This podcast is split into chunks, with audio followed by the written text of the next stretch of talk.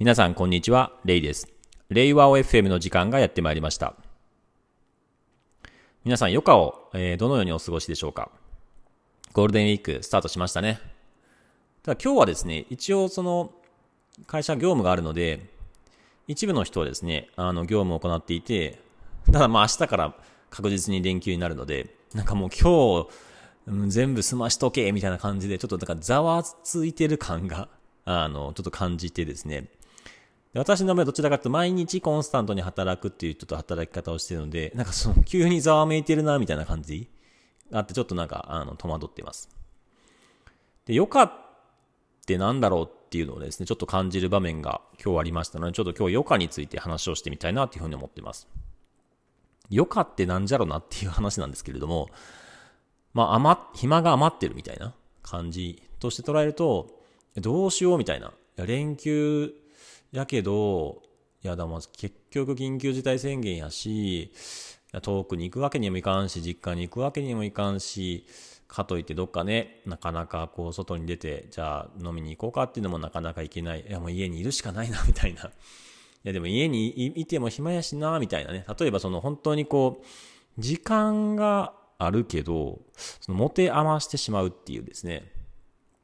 でそれがですね、なんかこう結局ダラダラしちゃって、えー、あ、なんか結局いつの間にかゴールデンウィーク終わっちゃったみたいな形で、こうちょっとこう後悔というか、ああ、みたいな感じになっちゃうとちょっと残念ですよね。ただそうじゃなくて、その余暇をですね、なんか伸び伸びというか、まあ、自分なりに家でできることでもいいですし、少し、例えば今だとちょっとキャンプに行ったりする人もね、いるかもしれないです。外に出かけたりとか。その中で、なんか普段できないような体験とか、えー、なかなかちょっと落ち着いてできなかったことをやるみたいなところで、なんか今までの休日とはちょっと違った過ごし方ができたなっていうふうになると、あ、なんかよ、余暇を、こう、なんだろう、充実して過ごせた、みたいな形になるとは思いますし、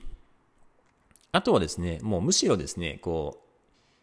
そんな目的持って過ごさないみたいな。余暇、つまり余もう余ってるから、もうこの時間、もうめちゃくちゃ無駄に過ごしたれみたいな感じで、結果としてすっごいなんかもうくだらないことをやったりとか、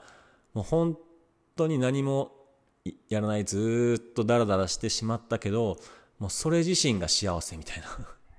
私もこんなに無駄に時間を過ごすぐらいに余裕があるんです、みたいな。私これだけ時間を無駄に過ごせるぐらい、まだまだ自分の命、人生たくさんあると信じてます、みたいな。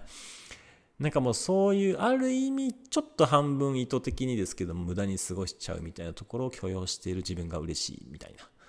まあ、そういう余暇の過ごし方も、まああるんじゃないかなとは思うんですけれども、なんか個人的には、こう、毎日がそういうこう余暇というか、こう、ちょっとですね、落ち着いた時間っていうのを作って、えー、いるので、毎日オフみたいな感覚 なので、別にその、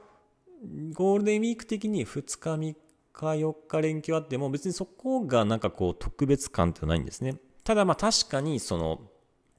長期の、こう、なんだろう、連続した何かこう、合宿とか、わかんないですけども、えー、行うとか、そのもう秘境に行って、何かこう長期間にわたって何かの、なんだろうね、トレーニングを行うとか、えー、探索を行うとか、そういうふうになんか時間を連続的にかけないとできないような体験っていうのは、確かに、あの、そういう意義があるのかなとは思っているので、なんかそこは一度挑戦したいなとは思いつつ、なんかこう、精神的な充足感っていう意味で言うと、あまりこう、別に2日、3日、4日、休みが続いていないと、なんかこう、いけない。つまり、なんか仕事からさっぱりこう、切り離して、全く違う、こう、モードに頭を切り替えるみたいなところで言うと、実は、こう、極端に言うと、えー、私の場合17時とか、一定時間でもうスイッチを切り替えて確実にこう頭を切り替えてるっていうのをやってるうちにあんまりそのなんか毎日がオンであり毎日がオフだから、まあ、極端に言うと 1, 1日の中でオンとオフがあるだから、えー、なんかこうイメージで言うと毎1日おきに仕事して1日おきに休むみたいな月曜日仕事して火曜日休みます。で、水曜日仕事して木曜日休みます。みたいな感じで、こう、ある意味こう、毎日仕事はするけど、その次の日休みたいな、そそんな感覚なんですよね。だからその、あんまりこう、余暇を楽しむみたいなちょっと感覚がないなとは思っていて、ただ、余白っていうのは大事だなと思うんですよね、余白。つまり、こう、詰め詰めにスケジュール入れちゃうと、やっぱり予想外の出来事に対応できなくなって、その自分が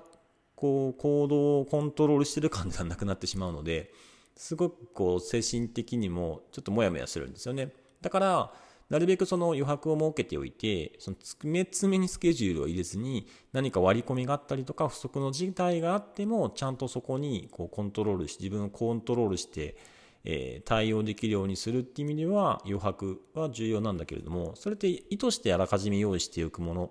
ではあるので、あまりこう、余暇みたいな感じでではないんですよね。で、別にその余白を用意したものが結局不足の事態が起こらずに、えー、結局空いてしまったとなっても、別にその余って暇にするわけじゃなくて、そしたらそしたらまた別のこう、ことをするっていうのを用意してるので、その優先順位がまあ高いものから順番にやっていけばいいっていうふうになっているんですよね。そういった意味では、なんかあんまりこう、余暇っていうのがですね、ちょっとピンとこないんですけども、まあ、単純に言葉だけっていう話もあるんですけれども、まあ、一方で、なんかその、もう無目的に、無目的に何かをやるっていうのって、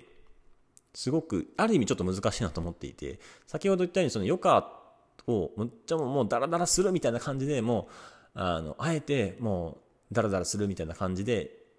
やる。実はそれも私の方やっていて、こう、この時間はちょっとダラダラするみたいな感じで設定する時間も取ったりはするんですよね。そうすると、それ自体意図して えー、設定しているダラダラする時間だから、無目的というわけでも厳密にはないんですよね。だから本当にその無目的で、うわ、時間めっちゃ余らしたけど、これすげえ暇でどうしようって、どうしようかなって言って、過ごしてしまって後悔するわけではなく結果として無目的で過ごしたけれどもめっちゃ充実したみたいなのを やるのって、まあ、なかなかすごい高度だなと思っていてなんかそういうこう余暇の過ごし方というかですね無目的だけども結果として充実したそういう時間余らせちゃった過ごし方っていうのがあるとなんかそこはそれですごいいいなっていうふうにちょっと感じてしまいました。本日はですね、まあ、余暇の過ごし方についてでした。